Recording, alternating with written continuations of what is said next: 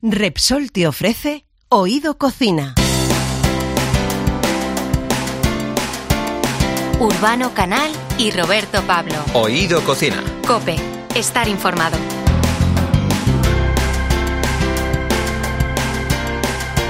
Bueno, pues eh, así es como comenzamos un nuevo programa de Oído Cocina, en el que, por cierto, nos vamos a poner un poquito gambas, Urbano. Pues sí, yo creo que vamos a recurrir a esa gamba roja que es nuestro gran secreto del Mediterráneo, que cada vez está, bueno, cada vez es menos secreto, porque, o, o un secreto compartido. Que se esconde entre las rocas. Se esconde entre las Con rocas. Joan Roca.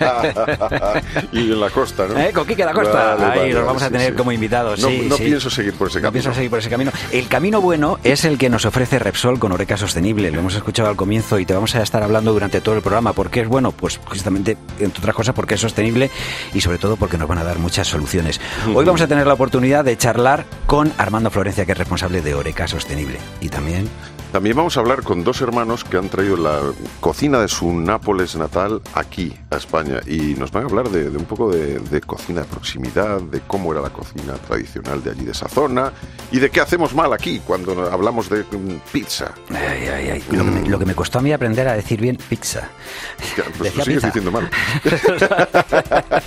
Sin embargo, de mal a bien, muy bien. Vamos, es el- la mejor tortilla de patata de España. ¿Sabéis dónde se hace?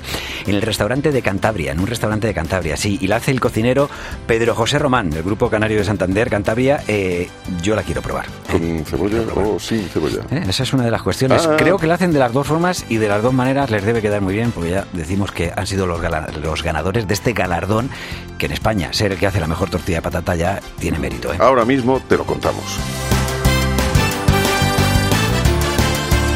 Únete a la comunidad Repsol Oreca Sostenible y transforma tu negocio hostelero en un ejemplo de eficiencia energética y sostenibilidad medioambiental.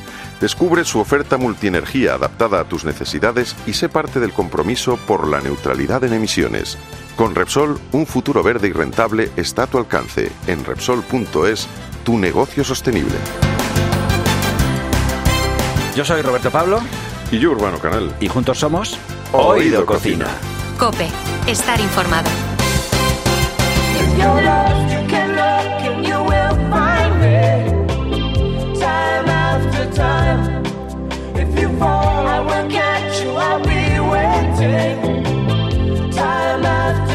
Bueno, en nuestras costas tenemos la suerte de contar con gran variedad de especies, que son la envidia de cualquiera al que le guste el pescado y el marisco. En nuestro Mediterráneo tenemos una reina que triunfa en todas las mesas y restaurantes, la gamba roja.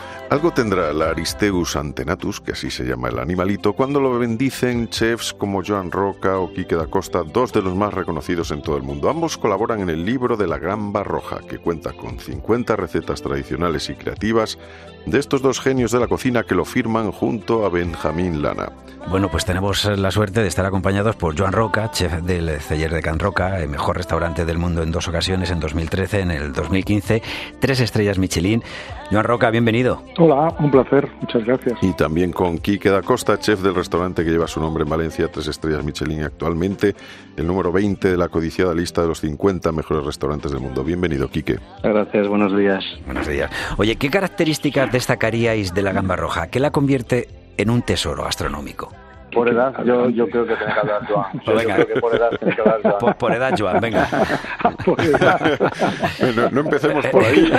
Ok, ok. Eso, eso no sé si es Bueno, un piropo, creo- ¿eh? No, es que, creo que- tenéis que tenéis que saber, tenéis que saber, perdón, Joan, tenéis que saber que eh, el- una vez zanjado el pique entre la gamba, ahora ya estamos en el de la edad. Vale, Entonces, vale, muy. Joan tiene que primero. Fenomenal. Ese lo pierdo, ese lo pierdo, no hay más. Pues, eh, yo- Bueno, yo- yo Joan, creo cuéntanos, a tu, sí. a tu pregunta, hombre, es obvio que es un producto icónico, es un producto excelso, es un producto de una gran intensidad de sabor, yo creo que es el crustáceo por excelencia que tenemos en el Mediterráneo y que gracias a este trabajo, de hecho nosotros eh, hace tiempo que la cocinamos, pero quizá esa profundidad a la que hemos llegado eh, al analizar desde el punto de vista científico, biológico, todos sus hábitats y todo lo que ahora sabemos de ella, eh, la hace todavía más especial, ¿no? Es un producto absolutamente, eh, en fin, referencial a nivel de sabor, pero también a nivel económico para todas las cofradías de los puertos en los que es pescada, porque representa eh, un porcentaje altísimo de la facturación de estos puertos. Es decir, que no es solamente un, producto interesante para nuestras cocinas, también lo es para el mundo de la pesca, que ve en la gamba la posibilidad de incrementar este, eh, fin, económicamente eh, su economía, gracias a que representa un 40% de su facturación. Desde luego. Cuando empezasteis, Quique, a estudiar este producto hace 30 años, eh, no contaba con tanto seguidor como ahora, yo creo, ¿no? ¿Es, es un, un producto especialmente frágil al que hay que deberíamos cuidar? Cuéntanos, ¿qué habéis eh, ido sabiendo sobre esta gamba roja a lo largo de todos estos años? Frágil podría ser seguramente el segundo apellido de la, de la. Areis antenatus. Básicamente porque frágil es eh, la pesca, frágil es Sí. la metodología que hay que tener cuidado en la cocina, frágil es la manera de transportarla, frágil porque también viaja mal, eh, de su fragilidad la hace realmente especial también en el gusto, pero también la hace excesivamente débil porque pasadas unas horas pierde sus eh, cualidades organolépticas y mutan hacia sabores menos agradables y por lo tanto las hacen que tengan mucho sentido, hace que tenga mucho sentido en aquellos restaurantes o casas donde tengan una lonja muy próxima y por lo tanto le, proveen- le provea de- de- de- del producto casi inmediatamente. Y es cierto, como estáis comentando, si tiramos muy para atrás en el sentido de la gamba, y esto, como bien comenta Joan, eh, es conocimiento adquirido a partir de este trabajo y seguramente por la inquietud que ambos teníamos con saber algo más que simplemente cocinarla bien, y es que posiblemente aparece y no hay un antecedente histórico de recetarios muy antiguos en el tiempo, porque la aparición de este producto aparece a partir de una metodología de pesca de los motores diésel que permiten tirar las redes a grandes profundidades y por lo tanto adquirir un producto que, que, que se da y se pesca fundamentalmente a profundidades de unos 800 metros de media y que ha hecho que, que a partir de ese momento pues podamos tener eh, tan codiciado producto que yo digo muchas veces, ahora ya a modo anecdótico, que cuando empecé a cocinar hace 35 años que tengo de carrera profesional, eh, la comprábamos en Navidades a 1.400 pesetas. Claro, hablar de pesetas a estas alturas de la vida es bastante tal, pero los, los viejos del lugar, los viejos del lugar recordamos que era un producto, pues eso, pues eh, bueno que conocíamos los de aquí, pero que no había alcanzado este cáliz de manjar gastronómico, que por otro lado su fragilidad también está en la subsistencia en el mar y también por esa oferta y la demanda, ese valor gastronómico y los precios astronómicos que tenemos hoy. Fíjate, Quique, que has dicho algo que, que es importante y yo creo que muy interesante seguro para quien nos esté escuchando en este momento porque has hablado de esa profundidad y justo esa profundidad es una de las características que hace que luego esta gamba tenga este color, ¿no? O sea, porque creo que la presión al subirla es que eh, hace, ¿no? Un poco que rompa, ¿no? Eh, diferentes eh, moléculas o lo que sea, ¿no? Que, que tiene esta gamba y, y que adquiera el, el color rojizo, ¿no? Si alguien se tira a bucear a 800 metros de profundidad buscando gambas rojas, que sepa que allá abajo, allá abajo, allá abajo no las va a ver rojas, las va a ver transparentes o blanquecinas levemente grisáceas. Esto que, que parece raro, que es la oxigenación del caparazón cuando sube la superficie por presión atmosférica, si cogemos otro marisco, por ejemplo el langostino o el bogavante, veremos que en este caso cuando se cuece cambia de color, ¿no? la mutación del color del violáceo al rojizo, pues esto se produce en el caso de la gamba por, por su profundidad, por, por, por, por la presión atmosférica que- a la que sufre. Una cosita solo que digo que diferenciemos, eh, los que vayamos por la costa, los que vayamos a- de turistas, la gamba roja del turista rojo, que el que nos ha echado crema, suficiente protección. Ese no se come, ese se va a comer la gamba roja, seguramente. Pero bueno, es curioso, es curioso, por ejemplo, cuando hablas con los turistas y dependiendo de qué procedencia, por ejemplo, yo no- en, en Quique da Costa Restante estoy sirviendo la gamba los dos últimos años simplemente hervida en agua de mar, como la cocíamos al principio de los inicios de este restaurante, o sea, de la manera tradicional del Denia. Pues mira, uno de los ejercicios más eh, transgresores para esos extranjeros que se acercan a nuestro restaurante es eh, ponerte delante de él y decirle tienes que chupar la cabeza Ajá, algo sí. que para nosotros es no tener sentido enfrentarte a una gamba maravillosa de Palamós, de Denia, de Roses, de cualquiera de los puertos maravillosos que hay, eh, eh, tú le pones a un alemán o a un extranjero, a un inglés, perdón, eh, te pones delante y chupa, chupa la cabeza y es como que, como tal vez para nosotros enfrentarnos a comernos un saltamonte o, un- o- o una araña, ¿sabes? Es algo que, que les somete a, a un estado de estrés muy alto. Un estrés, sí, sí. no, bueno, hay- un libro que, que hizo José María Íñigo que se llama precisamente Chupa la gamba, Chupa la ¿no? gamba, sobre sí. eso, este tipo de cuestiones que, que nos- que a los españoles nos diferencian, ¿no? Joan, ¿qué la hace distinta a la, a la gamba roja de, de otras gambas y otros animales de nuestras costas, que son otras especies y que son diferentes? ¿Qué, qué destacarías tú por encima de todo de las cualidades de la gamba roja? Bueno, más allá de la morfología eh, está el, el sabor y la y su y su gran diversidad en la cocina. ¿no? Es obvio que hay técnicas básicas de cocción. En Denia, pues las, las las hacen hervidas. Nosotros las hacemos más a la plancha o a la brasa, ¿no? O salteadas simplemente. Pero lo que lo que aportan es una intensidad de sabor, ya no solamente por esa, esa delicadeza de la cola y de su textura y de su sabor, sino sobre todo, y coincido con Quique, con esa potencia que tiene el, el- el jugo de la cabeza, que Ajá. tiene por otra parte eh, la, la posibilidad de hacer con ella mil salsas sofisticadas, delicadas, aterciopeladas. Ahí hay un juego increíble cuando eh, extraes ese jugo, si no lo chupa el cliente, ¿no?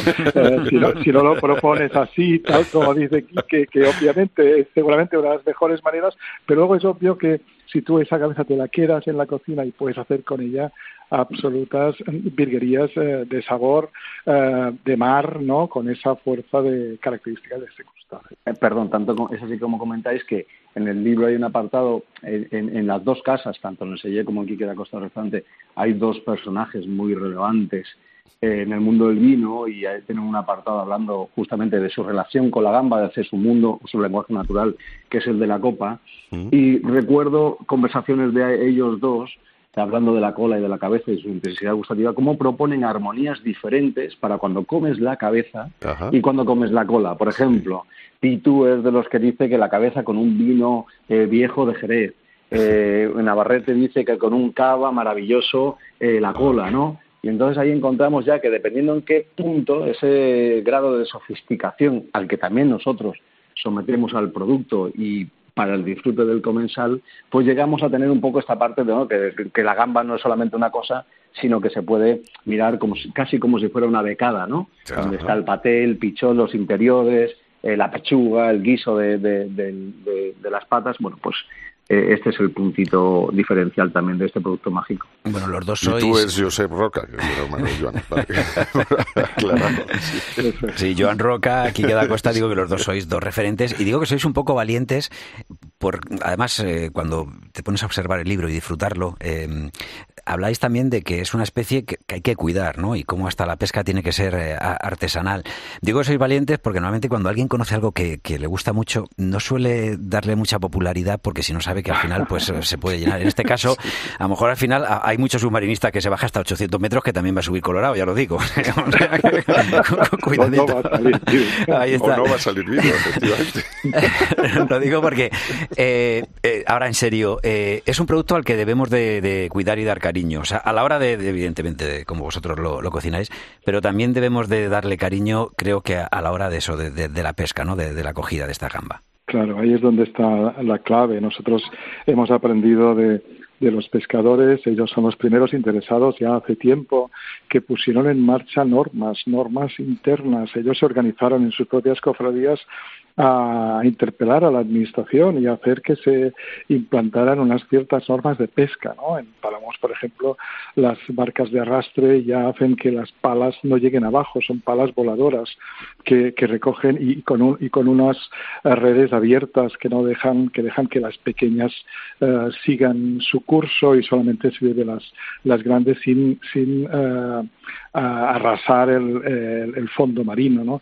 Están buscando fórmulas eh, para y evidentemente los periodos de vedas que se respetan. Todo eso son normas que ellos mismos, que son los primeros interesados, han ido implementando y que nosotros con este libro lo que queremos hacer también es poner en conocimiento de todo el mundo la dificultad, eh, en fin, la vulnerabilidad de ese producto y, eh, y poner en valor también el precio que tiene, que muchas veces se considera caro, pero nosotros decimos que lo que pasa es que cuesta dinero por todas las dificultades que hay en la pesca y por lo que es importante también preservarla y aplicar, eh, en fin, eh, sistemas sostenibles de pesca. ¿no?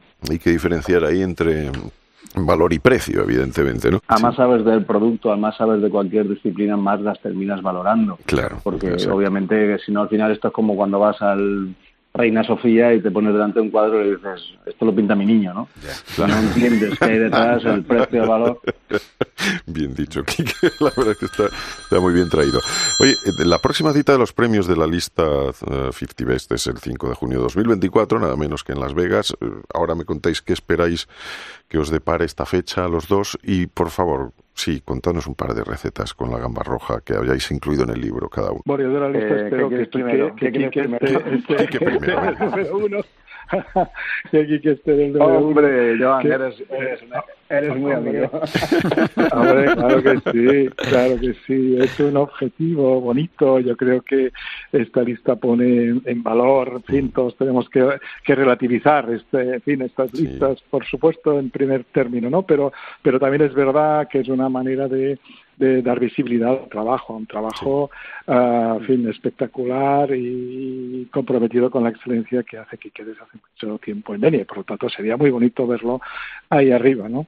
Ah, yo lo que espero es disfrutar de la gala porque afortunadamente nosotros en un momento dado nos quitaron de la lista, estamos ahí en el best of the best, con lo cual Pero os disfrutamos echaron por abusones, Joan, ya, yo creo, Nos ¿no? echaron, Os no sé, echaron por abusones. Pero estamos Que pase el siguiente.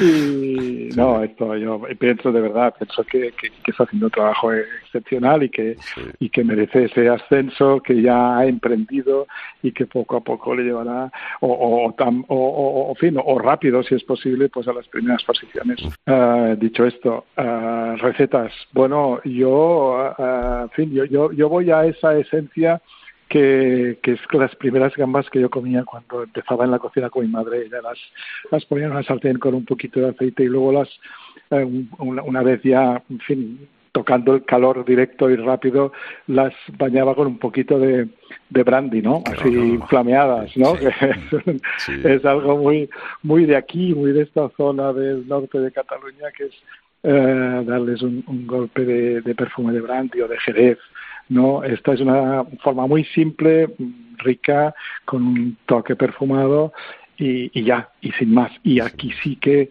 recomiendo, igual que Quique, chupar la cabeza Totalmente. y sacar toda, todo su No, sabor. y ¿no? que quede muy claro que el brandy va a la gamba, ¿vale? Que es que hay quien se, la, la gamba a la Eh, sartén se toma el brandy y piensa que la mezcla se hace dentro. sí, señor, sí, señor. Estupendo, pues escuchemos aquí que entonces. Bueno, pues con respecto con respecto a, a- a la gala 50, yo, pues mira, lo, que ha dicho Joan, pues que se cumpla. Vale, Va, ¿Para qué voy a ponerme yo aquí ahora a decir otra cosa? no, pero esto es muy complicado.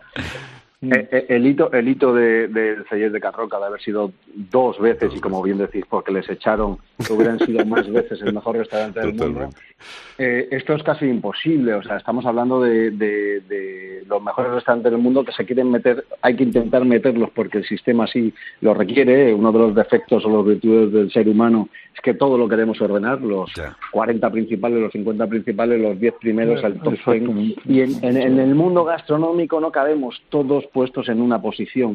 Y ya es una suerte estar reconocido entre los 50 del mundo, teniendo en cuenta la de millones de restaurantes y gente maravillosa que hay. Ahora bien, dicho esto, si podemos ser el primero, mejor, Mejor, que el 20, claro. pero el Hombre, 20 hombre. es extraordinario. Es extraordinario. Eso es lo que le decimos Y- siempre los y- padres a los y- hijos, lo de, de- si lo importante es que te esfuerces, pero si llega y te dice, he sacado un 9, dice, pues muy bien el esfuerzo.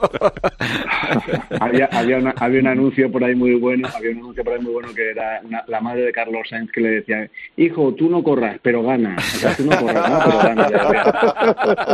Eso es bueno. Es muy bueno. Venga, vamos con una receta. Eh. Y pues mira, eh, yo antes decía, según iba diciendo Joan, la que hace su madre maravillosa guisandera con donde las haya en este país, eh, me venía a la cabeza también el- el- el- lo de las gambas al ajillo, que es una receta muy, muy nuestra también, que bien trabajada puede ser súper especial, equilibrando y balanceando el ajo con la vendilla del aceite y esas gambas no muy cocidas porque son realmente frágiles, donde tradicionalmente las gambas al ajillo, además no se le ponía la, la- la cabeza, que era seguramente porque eran gambas que venían rotas y la cabeza se utilizaba para otra cosa, y al mismo tiempo reivindicar en aquello que decíamos antes de los extranjeros o los turistas que no se comen eh, la cabeza y que en el libro también se recoge una receta como más popo, ¿no? Por decir de alguna manera, menos esencialista.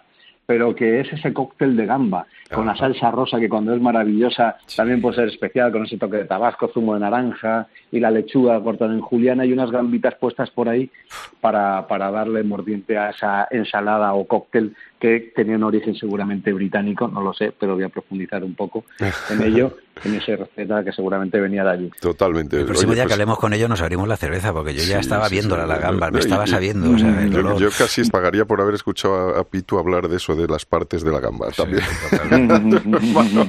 Joan Roca, aquí queda Costa. Que una- un Un abrazo, abrazo un placer, muchísimas gracias. Gracias a Un placer, muchísimas gracias, un placer.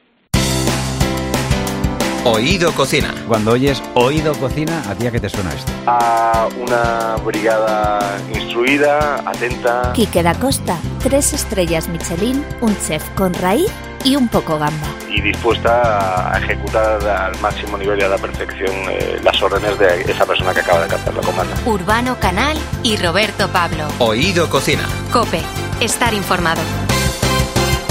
Ya puedes iniciar la transición energética de tu negocio con la comunidad Repsol Oreca Sostenible. Te ofrecemos una solución multienergía con electricidad 100% renovable, energía solar, compensación de emisiones de CO2 y movilidad eléctrica, además de asesoramiento en eficiencia energética y sostenibilidad. Únete a la comunidad Repsol Oreca Sostenible e infórmate en Repsol.es.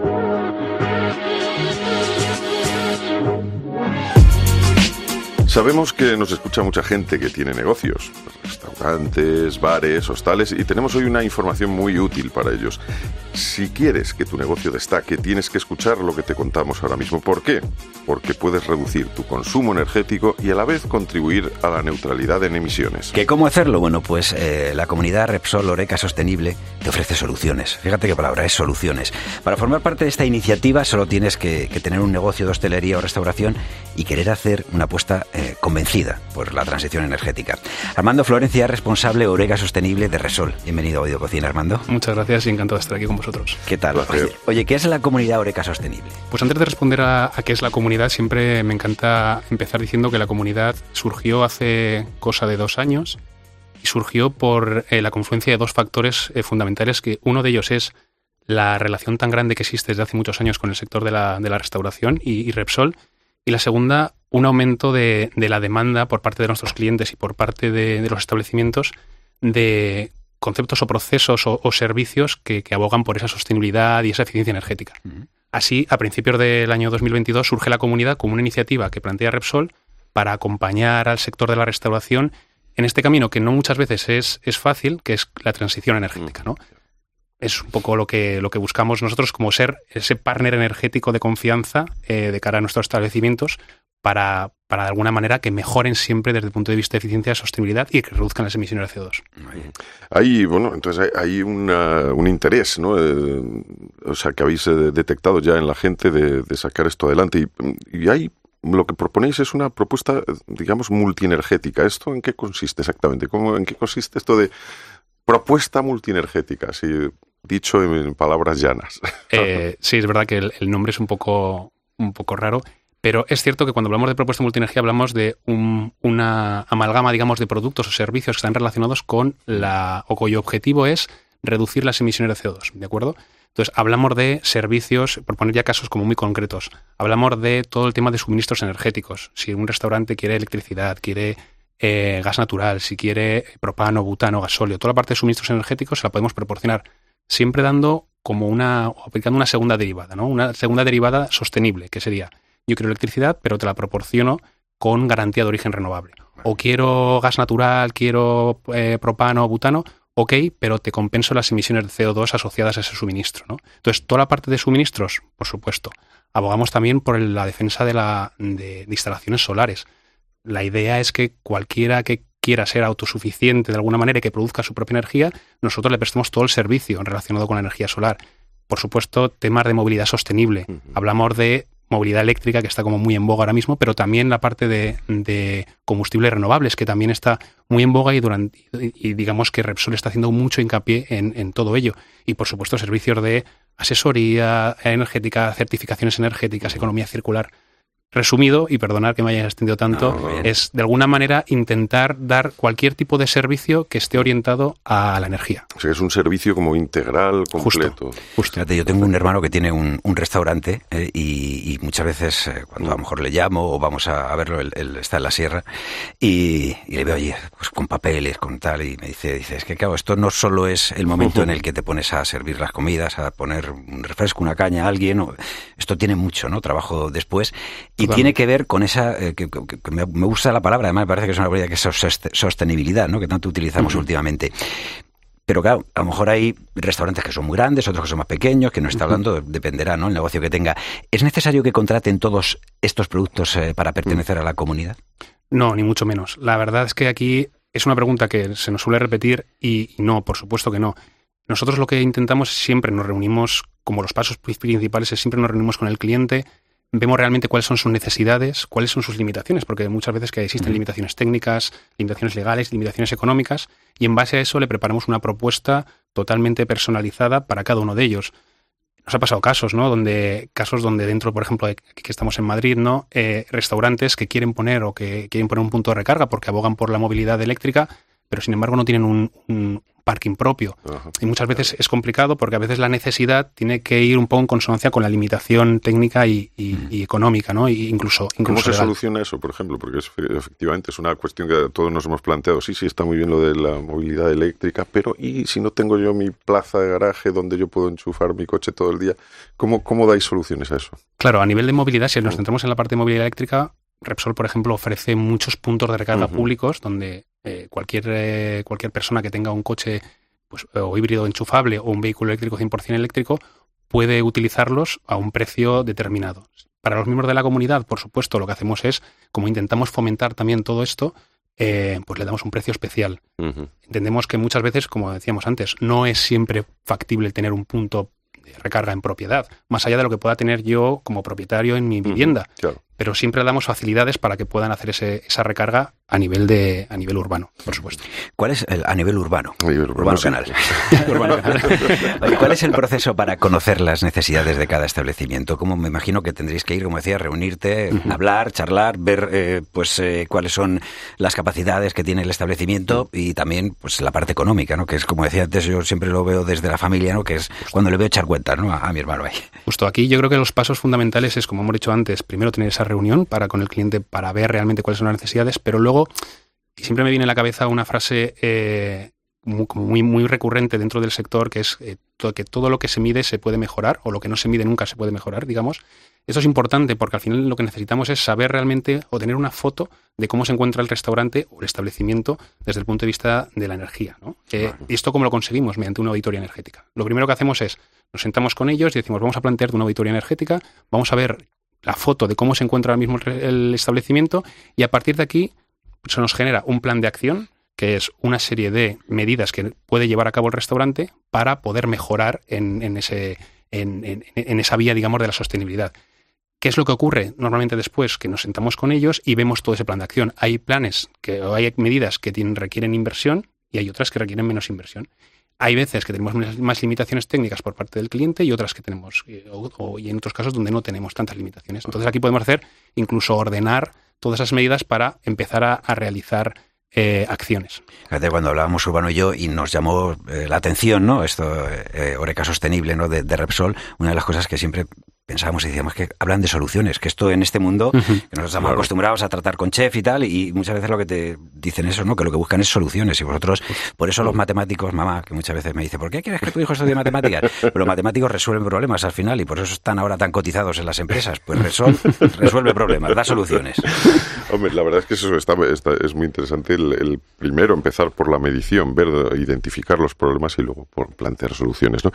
Yo creo que ahora mismo alguien puede estar pensando, y bueno, yo si tengo un establecimiento y quiero formar parte de esta comunidad de Oreca, ¿qué necesito? ¿no? ¿Qué, qué requisitos debo cumplir? O a lo mejor no, no doy el perfil. Eh, explícanos qué perfil entra dentro de esta comunidad de Oreca sostenible. Yo creo que el- lo bueno de la, de la comunidad es que eh, son bienvenidos cualquier tipo de establecimiento, da igual la, la índole de cada uno de ellos, ¿no? Em, cada uno tiene sus necesidades y cada uno tiene sus limitaciones y aquí estamos nosotros, digamos, como expertos, digamos, de, de energía para poder dar esa solución. Entonces, idealmente, cuando se concibió la, la comunidad, lo que queríamos es que esto fuera también una, pues un grupo de, de establecimientos que compartieran esas experiencias, ¿no? Entonces yo creo que al final eh, la única, el único requisito que siempre ponemos es que compartan con nosotros esta visión de futuro descarbonizada, ¿no? Es decir, eh, y esto no lo hemos encontrado. Casos, ejemplos tenemos muchísimos, ¿no?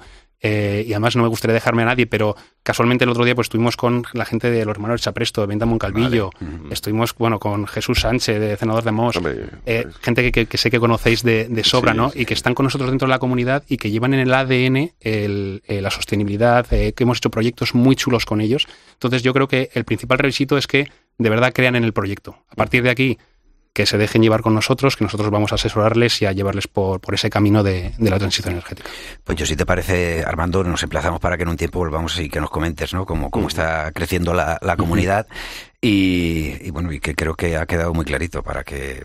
Lo- por, por último, quizás saber cómo contactar, ¿no? Cómo, qué, qué tiene que hacer alguien que quiera ponerse en contacto con, con vosotros y ver si les interesa? Perfecto, es- muy sencillo, al final desde cualquier buscador ponemos comunidad Repsol Eólica Sostenible, el primer enlace que nos va a aparecer va a ser el de Repsol.es, a partir de ahí tenemos una, una web donde, donde si pincha en solicitar información, automáticamente nos llega a nosotros el- la oportunidad y nos ponemos directamente, os llamamos y, y nos ponemos en contacto y a trabajar. Nos están entrando ganas de montar un restaurante, fíjate, simplemente para ser de la comunidad Oreca Sostenible. Armando Florencia, responsable de Oreca Sostenible de Resol. Muchas gracias por haber Muchas estado gracias a vosotros. Gracias. Ya puedes iniciar la transición energética de tu negocio con la comunidad Repsol Oreca Sostenible. Te ofrecemos una solución multienergía con electricidad 100% renovable, energía solar, compensación de emisiones de CO2 y movilidad eléctrica, además de asesoramiento en eficiencia energética y sostenibilidad. Únete a la comunidad Repsol Oreca Sostenible e infórmate en Repsol.es.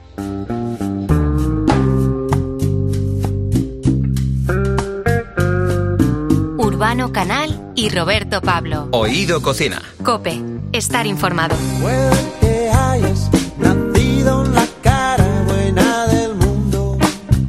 Bueno, hace no mucho, Urbano salía, pues eh, creo que era una encuesta del, del CIS en el, la que se miraba que cuáles eran los platos que consideramos los españoles como más nuestros, más bandera. Evidentemente, la paella salía y el otro era Hombre. la tortilla de patatas. Ahí hay algunos clásicos que salen. Si la tortilla de patatas, que si no, no- si no sale, algo está fallando. Que yo, fíjate, En el, en, en el metaverso, algo así, no sé. Yo pondría- O en algún otro sitio. Yo es que el metaverso me echaron.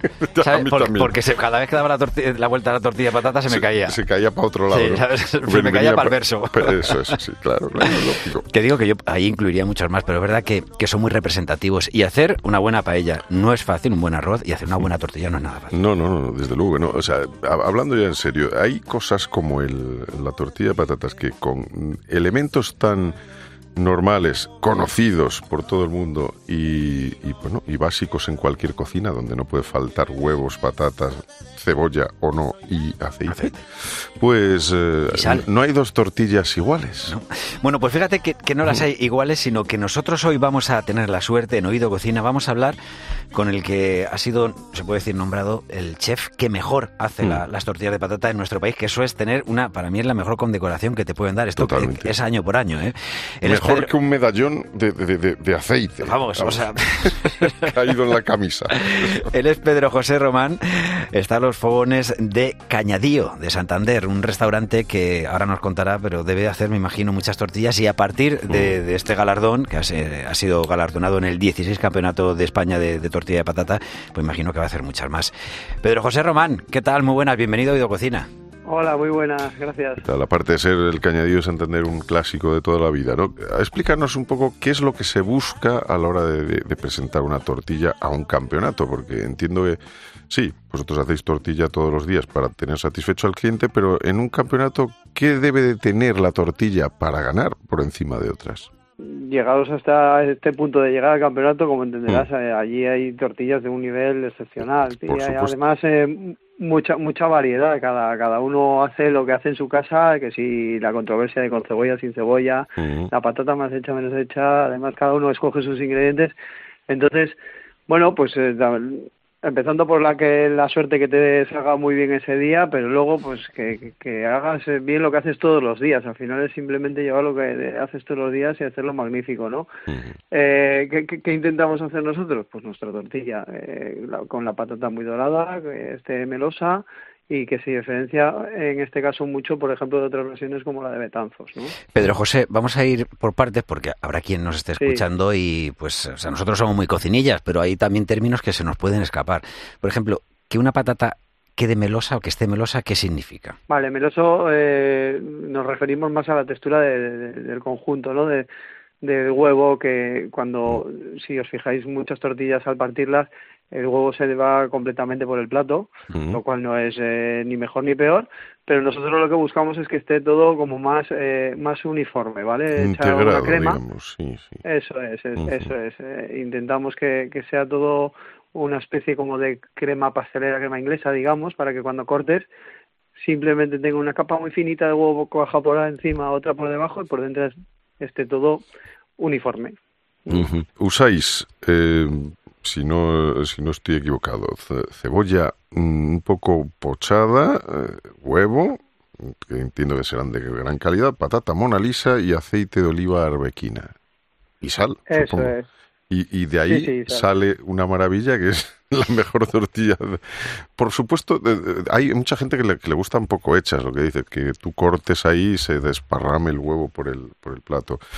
Em, De estas se han presentado también unas Claro, cuantas. o unas sea, cuantas, ¿no? Por ejemplo, la de Betanzo siempre presume Sí. de eso, pero es verdad que lo que nos está diciendo ahora eh, Mm. Pedro José Román eh, es una cualidad un poquito más. Sí, sí, sí, que quede más. He hecho una, una crema. Es que esa- ese concepto me, me No, encanta. yo- fíjate, me parece. El concepto a ti, Claro. nunca te han dicho eso de que, que meloso eres. Sí, también. Eh, pues también. a partir de ahora ya sabes lo que significa. También, también, también. Y luego tiene, eh, creo que es algo muy importante. Yo he ido a casa de amigos donde pues, eh, la suegra de uno de mis mejores amigos hace una tortilla que te la hace en 15 minutos. Y yo siempre digo, jo, a mí una tortilla de patata me cuesta hacerla mucho, o sea, me cuesta tiempo. Tardas, ¿Cuánto tiempo tardas, eh, Pedro José, en, en hacer eso, una buena tortilla? O sea, que, que al final quede con esas cualidades que han hecho que sea la mejor tortilla de España. Sí, pues mira, para que te hagas una idea, nosotros eh, tardamos eh, en el concurso ah, 45 minutos se tardaron en hacer la tortilla, desde 45. que empezaba a pelar las patatas, Ujú. 45 minutos, porque nosotros eh, echamos primero la patata a freír, lo que buscamos es eh, que la patata coja una consistencia casi de frita, que se dore con el fondo de la sartén, eh, que vaya cogiendo esa textura, ese color rubio, pero para eso añadimos la cebolla unos 5 o casi 10 minutos después de haber añadido la patata, cuando se está empezando a freír, digamos, porque vamos a ir muy lejos, ¿vale? No vamos a dejar la patata blanca, sino todo lo contrario. Entonces, eh, para que no se nos queme la cebolla y coja ese tono doradito, pero que no amargue, lo añadimos más tarde. Entonces se, se, se integra todo el sabor de la cebolla en la patata. Luego, una característica que tiene nuestra tortilla es que parte de ese aceite en el que hemos frito la, la patata y la, y la cebolla, se lo integramos cuando lo mezclamos con el huevo. No escurrimos totalmente la patata, sino que dejamos un poco, unas tres cucharadas, cuatro, de ese aceite, que al integrarlo en el huevo, eh, al, al moverlo va, va cuajando, va cogiendo esa textura, como dice Rafa García Santos, de prácticamente es un revuelto de patata que luego echamos en la sartén y terminamos de cuajar.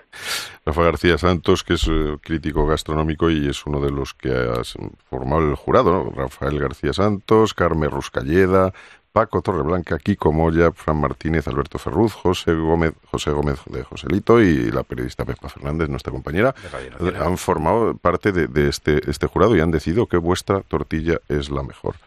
Eh, ¿qué, qué, qué os queda a partir de, aquí- de ahora? O sea, ¿se puede mejorar todavía el producto a partir de ahí? Buah, no sé, nosotros, eh, hombre, nos caracterizamos porque siempre hacemos la misma receta. Eh, como sabréis, eh, tenemos otros siete restaurantes más en Madrid eh, Sí. que Sí. pertenecen a la cadena y entonces de lo que se trata es de que si vas a cualquiera de las Marucas, la bien aparecida Café Santander o la primera, encuentres el mismo concepto de tortilla. Entonces, hombre, pues ahora mismo a estas alturas yo creo que variar mucho más tampoco, tampoco sería... No, sería un Muy poco locos. recomendable, ¿no? Con, con el éxito que tiene de ventas, pues no, no sería recomendable, ¿no? Pero José, es evidente, o sea, hay una cosa, como lo decía Urbano al comienzo, que eh, una tortilla, o sea, hoy te sale bien, hasta tú lo has comentado, ¿no? Y tener suerte ese día de que todo sea perfecto, ¿no? De, pero el producto es esencial, o sea, la patata, hablábamos de- del tipo de patata que con el que se va a hacer. Hoy en día ya casi todos los sitios cuando vamos a comprar ya te pone que hay una para cocer, otra para freír, la hay que vale para las dos cosas.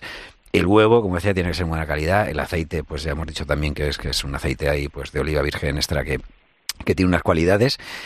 Para mí, lo más complicado normalmente, fíjate, eh, aparte de todo esto que tú estabas diciendo del punto de la patata y tal, y eh, echar un poquito después la cebolla para que no se, se llegue a quemar, es darle el punto de sabrosura, es decir, la sal, y ya no te digo nada el día que saquen una aplicación en el móvil para darle la vuelta a la tortilla. Porque ahí, ahí ya habré ganado, o sea, todo lo que se puede ganar. Eh, es, Sí, es muy es- importante, ¿verdad? Esto.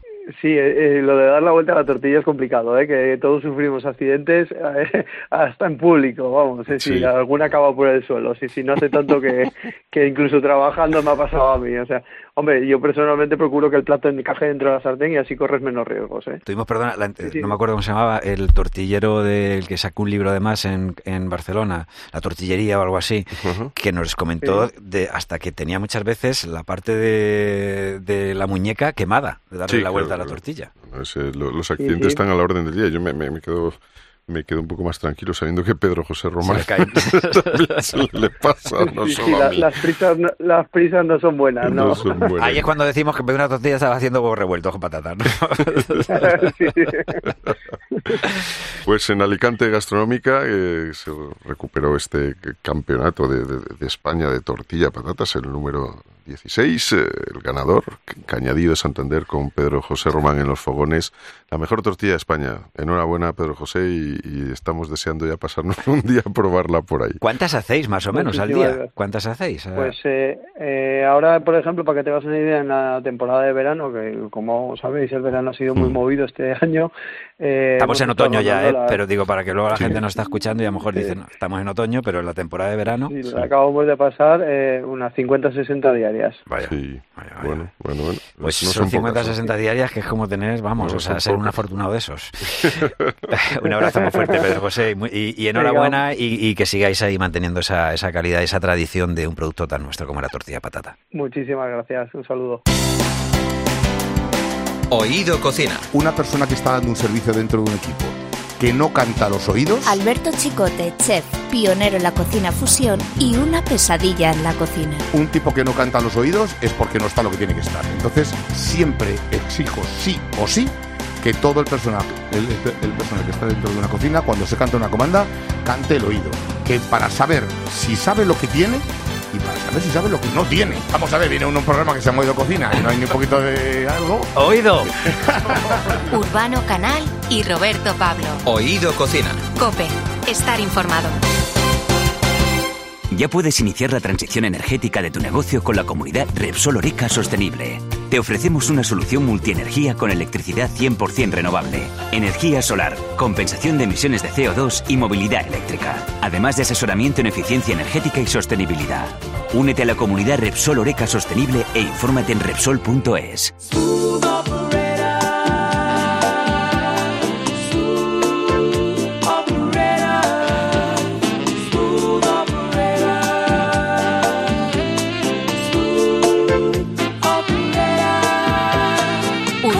Canal y Roberto Pablo. Oído Cocina. Cope, estar informado. Si hay algo más querido y reverenciado en Nápoles que Diego Armando Maradona, eh, que es muchísimo, esa es la pizza napolitana. ¿no? Un es- hablamos de un monumento gastronómico que tiene adeptos por todo el mundo. Bueno, pues en 2017 los hermanos eh, Figurato llegaron directamente desde Nápoles a España para reinventar la pizza napolitana en España. En tiempo récord eh, se han ganado el corazón de los vecinos del barrio madrileño de Chamberí. Tiempo después, en 2019, deciden ampliar su oferta y ofrecer la mejor cocina popular, incluyendo la pasta fresca hecha a mano. Toda una revolución. Los responsables son... Ricardo y Vittorio Figurato, bienvenidos. Hola a todos. Buongiorno. Muchas gracias por invitarnos. Nosotros hemos oído cocina. Vosotros, o sea, ¿cómo sois? ¿Quién sois? Eh, nosotros somos lo- los, digamos, que han creado la marca Mm. Fratelli Figurato. Fratelli al final Fratelli. significa hermanos, Hermanos, que somos sí. nosotros, y hemos dado un poquito el empujón a, a Fratelli Figurato. Ahora mismo estamos lógicamente rodeados de, de eh, artesanos que nos ayudan en, eh, en desarrollar eh, la cocina y llevar adelante nuestra idea de cocina que, como bien has dicho, napolitana, porque hacemos mucho hincapié en cocina regional de nuestra región, que es la Campania, donde existe Nápoles. En la campaña, sí. eh, eh, Ricardo, sí. Sí, no, quería decir simplemente que eh, Víctor y yo llevamos aquí en Madrid 10 a- más de 10 años, pero no nos dedicábamos a la cocina antes. O sea, vinimos porque yo me vine aquí a hacer un máster de marketing, pero es que tenemos una cosa. Aparte de ser hermanos, tenemos una fuerte pasión por la cocina y por la pizza en general, pero vamos, digamos la cocina. La cocina siempre ha sido una cosa muy importante en nuestra familia, hay que decirlo, porque siempre ha sido el momento para todo tipo de celebración. Nos gusta celebrar cualquier cosa.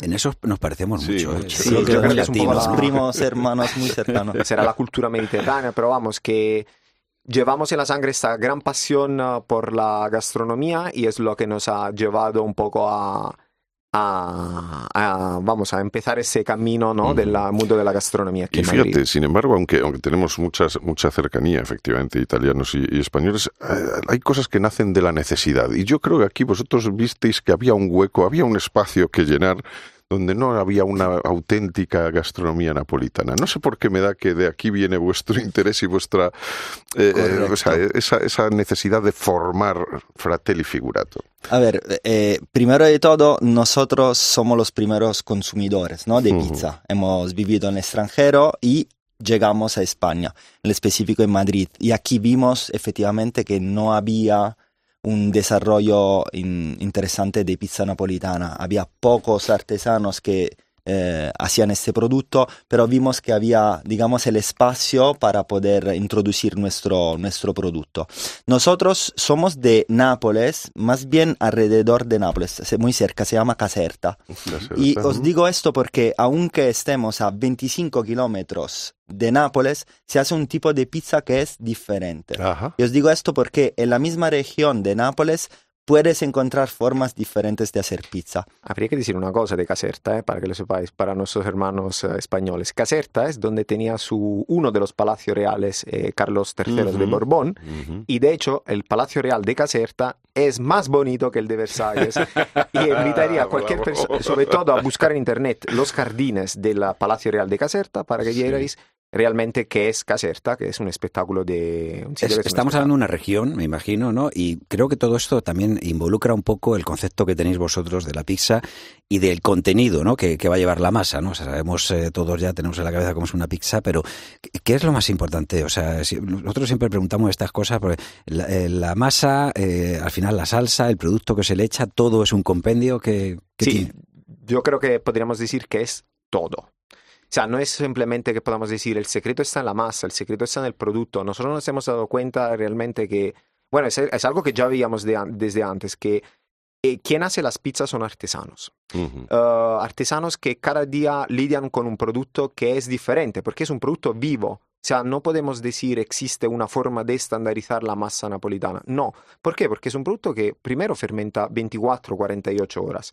Más, no, digamos que esas son las 24, 40 hora- uh, 48 horas clásicas. Y entonces, en función de la temperatura exterior, de la humedad, del tiempo de amasado que tú le des a una masa, ¿no? Va cogiendo más fuerza la masa eso va, eh, te va dando un resultado cada vez diferente. Entonces, digamos que no es simplemente el secreto este la masa, también en el producto que utilices y en la forma de trabajar. Y si puedo decir también la cocción de la pizza. Muchas Ah, veces la gente se enfoca únicamente en la masa, ma hay una parte fundamental que es cómo cocinar la pizza una vez que ya esté abierta. Entonces el horno, el tiempo que se cocina, la temperatura, es puedes tener la misma masa, cocinarla de dos formas diferentes y tener una pizza completamente Digamos que una pizza napolitana canónica, bien hecha, tiene que pasar por el horno cuánto tiempo. Más o menos un minuto y medio. También deciros que actualmente se están haciendo pizzas muy hidratadas, llevan mucha agua, que es un poquito el tipo de pizza que hacemos nosotros, porque se busca una, digamos, ligereza del producto final. Y en este caso es verdad que se puede mm, ir un poquito más allá del minuto y medio. Pero eh, creo que eh, dando ese tiempo, evidentemente es súper importante, pues estará, la mayoría de la gente tenemos el concepto que la hemos pedido, hemos bajado a vuestro restaurante por ejemplo a comerla, o la que nos venden en el súper, que eso ya hablaremos, que a lo mejor no es ni siquiera no, pizza, es como las paellas que venden por ahí para, de precalentar, que no. Entonces, ¿qué temperatura alcanza ese horno para que esté un minuto? Nosotros trabajamos a unos 430 grados, que si tenemos que hablar de tradición es un poquito más bajo de la tradición, porque la pizza napolitana corrígeme Sí. si me equivoco, se llegaba hasta los 500 grados Sí, sí. para cocinar. De hecho, la pizza napolitana clásica eh, podríamos estar hablando de 60 segundos. Sin embargo, nosotros mm, llegamos a unos 90, 100 segundos. ¿Por qué? Porque bajamos un poco la temperatura, porque lo que intentamos, lo que buscamos es secar, entre comillas, un poco más la masa y que no salga húmeda Mm. o eh, cruda, ¿no? Se tiene que hacer. Y de hecho es muy curioso eh, que todo el mundo pudiera ver cómo se hornea una pizza napoletana, porque el, el- hay una persona, hay dos, dos, dos figuras, digamos, de- dos artesanos en el mundo de la pizza napoletana, el que extiende la masa y el que la hornea. Son dos, son dos figuras completamente Dos diferentes. especialistas. Dos especialistas. Y de Vale. hecho, eh, en Nápoles, cuando un. Bueno, es una tradición. O sea, tú empiezas que eres niño. Eh, normalmente es una tradición familiar. De hecho, nosotros, por ejemplo, nos llamamos fratelli figurato. ¿Por qué? Porque eh, en Italia es muy típico dar el nombre de la familia a la pizzería. Como aquí podríamos decir, yo qué sé, casa. eh, Casa Paco, casa, Pa- efectivamente, casa ¿no? Tiene- Fernández, tiene- casa- tiene una Sí, marca muy claro. personal. ¿Por qué? Porque la pizza es tu sello. O sea, tú vas a hacer una pizza que es tu propia eh, identidad. Entonces tú empiezas cuando eras pequeño siendo, trabajando en el horno. ¿Por qué? Porque el horno es el indicador más grande de la calidad de una pizza. Saber gestionar cuatro, seis pizzas en el horno cuando tienes 90 segundos de cocción y tienes que tener cuidado que no se queme abajo, que no se queme en lateral, porque si utilizas eh, horno de leña, tienes el, el calor viene solo de un lado. Entonces ese lado que está más pegado a la- al, al fuego es donde más se quema. Es como una barbacoa. Entonces tienes que siempre Es estar un dando DJ, vueltas. ¿no? Es como un DJ. Es que dando está dando vueltas, sí. vueltas a la pizza cada dos por tres. Y es muy curioso. Ya, esta- pero dices, fíjate parte. que eh, desde más, o sea, cuando eres más pequeño, eh, lo primero es aprender, el, pero que también, es jugar lo, ma- con fuego, también es lo más peligroso, por eso digo, ¿no? O Sí. sea, digo, aprender a quemarte también, me imagino, ¿no? O sea, no, es bueno, una- no, no, porque está bien, está bien protegido, tal, pero bueno, es lo, más, es lo más importante. De hecho, lo primero que empiezas a hacer cuando eres pequeña es a cortar el fior di latte, la mozzarella de vaca. Empiezas por ahí, porque Oye. un buen corte de un fior di latte también es... eh, Hablarnos del producto, porque, o sea, ¿cuál sería? Aquí llegamos muchas veces y decimos, bueno, pues tenemos una variedad de pizzas, seguro que vosotros también en vuestra carta, ¿no? Pero ¿cuál serían la- las pizzas originales, ¿no? Ya que estamos hablando, las napolitanas, o sea, ¿cuál sería el contenido que tienen que llevar? A ver, la pizza más eh, típica en Nápoles, que es, digamos, la región de la cual estamos hablando, es la margherita, que es una pizza tan sencilla y nosotros cuando llegamos aquí en 2017 abrimos la, la pizzería, a nuestros clientes que por primera vez venían a, a la pizzería le parecía casi una base de pizza, no podía llamarse pizza esto porque tenía básicamente tres ingredientes que es la salsa de tomate, la mozzarella fior di latte y un poquito de albahaca. Y al final, ahora, por ejemplo, ya eh, es nuestra pizza más vendida. Quiere decir que la gente entiende que el producto pizza napolitana se hace con pocos ingredientes de buena calidad. Y es un poquito a lo que nos dedicamos nosotros. Buscamos siempre ingredientes de primera calidad. Viajamos muchísimo. Ricardo y yo a- al sur de Italia para buscar productos artesanales. Con lo cual, la pizza más vendida y la más tradicional en Nápoles es la margherita. Y hay otra pizza que lleva un ingrediente menos, que es la marinara, aún más simple.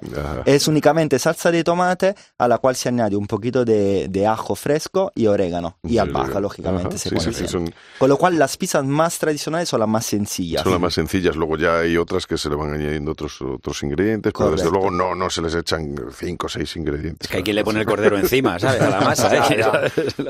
Tiene que ser un o buen piña, balance. O piña, quita por Dios. Lo, lo de la piña, evidentemente, no, no, No, es Dios. un... No es que no, no- no esté bueno, es que nosotros hacemos una, una cocina de recuerdo, ¿no? Una Sí. cocina que podemos hacer porque para ver si está bien o menos un plato que hacemos y si nos recuerda algo. Sí. Y la piña, evidentemente, no es que no esté buena, pero no nos no recuerda nada de la infancia. Porque en la infancia no la habéis conocido. Mira, no me, voy- estaba me allí, voy a ¿no? hacer amigos. Claro. La piña, o sea, la pizza con piña es como el reggaetón.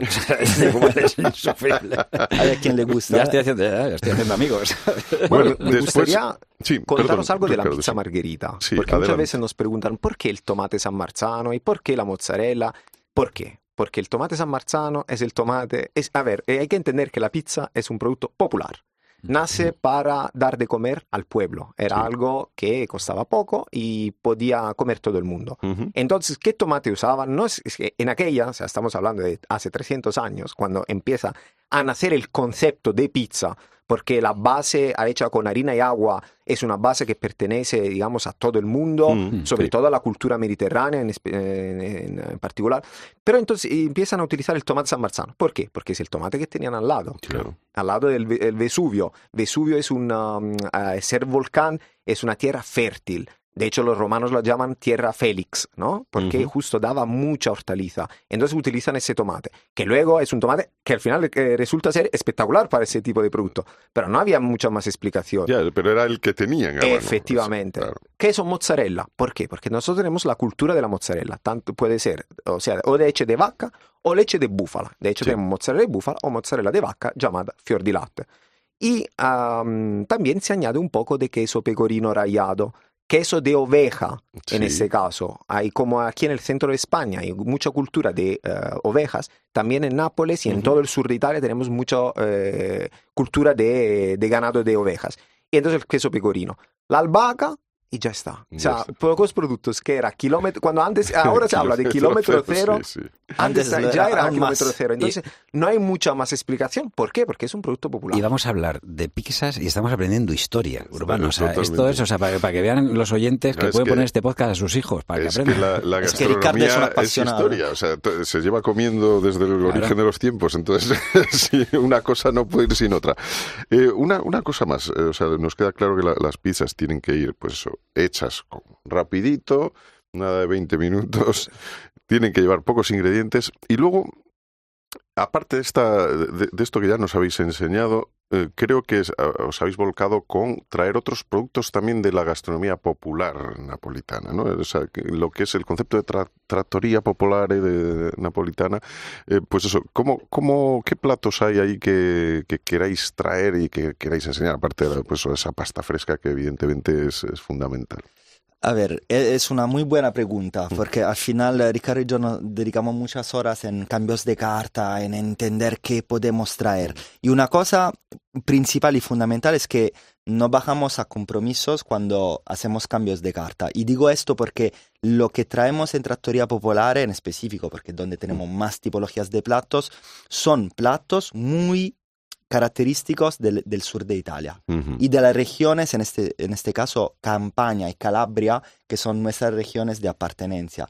Eh, todos los platos que hacemos son platos muy específicos que no son mainstream, no, no se encuentran en la mayoría de, lo- de, lo- de los restaurantes. Y como por eh, elección nuestra no tenemos segundos platos, eh, lo que hacemos es volcar estos platos que normalmente se pueden acompañar después de la pasta en un entrante. Eh, justo ahora hacemos un spoiler, pero dentro de pocos días lanzaremos un, un proyecto que es el, el- el antipasto de la casa. Es un único entrante, tú no puedes elegir nada, vas a comer únicamente aquellos platos en pequeña ración que Ajá. normalmente se comen en una casa de Nápoles, de Calabria, de Puglia, toda la cultura, digamos, Din- que no... dinos, dinos un plato. de. Por ejemplo, y os vais a quedar así, los callos que se comen Ajá, en, eh, en, en el sur Roma. de Italia. Eh, pueden gustar, Ya me pueden ganado, gustar. ya me había ganado. A, a ti he entendido que te gusta. Puede ser que a la gente no le gusta, la mayoría. Mm, sinceramente, nos da igual en el sentido que queremos que si, ven, si vienes a nuestra casa tienes que probar lo que nosotros comíamos. Claro. Entonces, los callos se comían y lo ponemos ahí como platito. Al lado, ¿qué tenemos? Por ejemplo, Ricky, Una otro- porchetta que hacemos nosotros. Una, por perdona, ejemplo, una. Porchetta, que es como una carne eh, de cerdo mechada, podríamos decir, como un sí. cerdito que se eh, pone al horno con especias, tiene 7-8 horas de, de cocción. Al final tienes esa parte de- interna eh, más jugosa y la parte exterior, que sería la corteza, ¿no? La parte, digamos, de la piel del, Sí, la del piel cerdo, que sale bien crujentita. Sí, claro. Pero lo que os voy a decir es lo que no vamos a poner en ese entrante. lo que no vamos a poner en ese entrante es la burrata. La burrata. ¿Por qué la burrata? Porque la burrata pertenece solo ed exclu- y exclusivamente a la región de Puglia. Ajá. Nosotros somos de Campania, nosotros tenemos la cultura de la mozzarella de Nacionalismo búfala. gastronómico estamos haciendo, ¿eh? No, nosotros lo que hacemos es recuerdo. Nosotros no tenemos el recuerdo de la burrata. Nacionalismo la de recuerdo, digamos. Nacionalismo de recuerdo. Sí, porque la burrata es algo que Eso es fantástico. Sí, el sí, concepto porque- de- no, además, que, ¿de dónde va a nacer el perfeccionamiento si no es de la memoria? ¿no? O sea, Efectivamente, claro, correcto. entonces ahí, ahí es, es esa es la idea, ¿no? De Que- hecho, nosotros no podemos servir algo que no, del que no tengamos un recuerdo, porque no puedo decirte si está bueno o no. Yo, yo puedo perfeccionar algo si tengo recuerdo de lo que me hacía mi madre, mi abuela, mi padre, que es un experto de pasta fresca, por ejemplo. Entonces, la burrata, la burrata se, comía, eh, se come en Puglia, porque, es un- porque nosotros, tanto la mozzarella de búfala, la provola ahumada o la burrata, son productos del que hay que comerlos en el día. Ajá. Entonces, si la mozzarella de búfala me la, la producen a 10 kilómetros de mi casa, es lo que yo voy a comer. Estaba recordando, como has dicho antes, además lo de DJ, de un amigo que tengo que va siempre a sitios, pero especialmente él lo que pincha es música independiente, indie. Dice que al final siempre alguno acaba acercándose y pidiéndole la Macarena, ¿no? De los del río. ¿no? No, es esto no tiene que ver, ¿sabes? No, Igual, la burrata no, es que te estás equivocando de lugar. Chicos, que tenemos que dejarlo aquí. Ha sido un, un placer. Eh, Vamos, dos ingredientes. Lo- fundamentales. Lo, dejamos aquí, pero seguiremos hablando allí. Allí, eso Eh, es. Iremos a Trattoria, iremos a pedir Trattoria. Figurato, Fratelli Figurato, es Ricardo y Vittorio. Un placer. Muchas gracias. Muchas gracias. Muchas gracias. Oído Cocina. En Mugaritz eh, el oído cocina es bonito, ¿no? Andoni Luis Aduriz, chef de Mugaritz, dos estrellas Michelin. Porque normalmente hay un silencio, hay bastante pausa, bastante serenidad en, en ese ecosistema. No sé, es un, están pasando cosas preciosas, ¿no? Pues oído cocina. Mil para vosotros. Urbano Canal y Roberto Pablo. Oído Cocina. Cope, estar informado. Ya puedes iniciar la transición energética de tu negocio con la comunidad Repsol Oreca Sostenible. Te ofrecemos una solución multienergía con electricidad 100% renovable, energía solar, compensación de emisiones de CO2 y movilidad eléctrica, además de asesoramiento en eficiencia energética y sostenibilidad. Únete a la comunidad Repsol Oreca Sostenible e infórmate en Repsol.es. Hasta aquí un nuevo programa, un nuevo podcast de Oído Cocina. Sí, eh, nos esperamos en el siguiente, que va a ser dentro de nada. Estamos ya preparando nuevos contenidos, nuevos ingredientes, están ahí al chup chup, como a nosotros nos gusta, haciéndose poquito a poco. Y empieza a oler ya a, a Navidad, ¿verdad? Sí. Y empieza a tener esa ermita ahí asado, las luces. ¿Quién lo iba a decir? Ya estamos ahí. Eres Urbano Canal. Y él es Roberto Pablo. Y juntos somos Oído Oído Cocina. Cocina. Cope, estar informado. ¿Sabes que Repsol te ofrece soluciones energéticas sostenibles para tu negocio de hostelería? Suministro eléctrico renovable, paneles fotovoltaicos, puntos de recarga para vehículos eléctricos, auditorías energéticas y más. Convierte tu establecimiento en un ejemplo de sostenibilidad. Descubre la comunidad Repsol Oreca Sostenible en repsol.es barra tu negocio sostenible. Repsol te ha ofrecido Oído Cocina